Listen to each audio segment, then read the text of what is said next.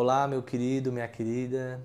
Estamos mais um dia juntos aqui nessa série e hoje eu queria compartilhar uh, um texto né, aqui de Tiago, bem conhecido, onde nós vamos ver que a bem-aventurança, a felicidade segundo Deus, é, nem sempre são momentos de alegrias.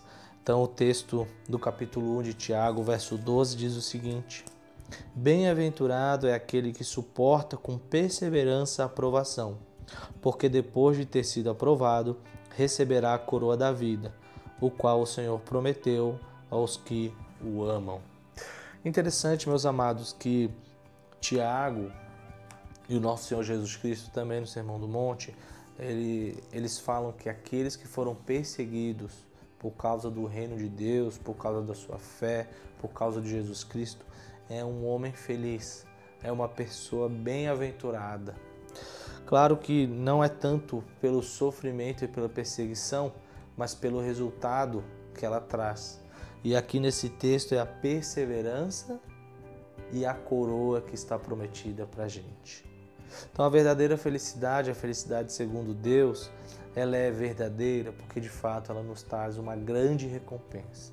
Então, se de alguma forma você tem sofrido por causa da sua fé, tem sido hostilizado, não se sinta infeliz, mas alegre-se.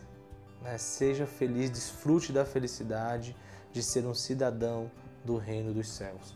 Deixa eu dar um exemplo no livro de Atos, há dois discípulos né, de Jesus que foram presos e foram açoitados. E eles saíam então louvando a Deus porque foram considerados dignos de sofrer por causa do nome de Jesus Cristo. Paulo foi preso também e enquanto estava preso, ele reconheceu que aquilo ali tinha um propósito e ele se alegrava por completar os sofrimentos de Cristo. Então, muitas vezes, a nossa felicidade não nos trará uma alegria momentânea, nos trará sofrimento por causa da nossa fé em Jesus Cristo mas ela certamente nos trará uma grande recompensa, que é a verdadeira, que é a verdadeira felicidade, que é a coroa da vida.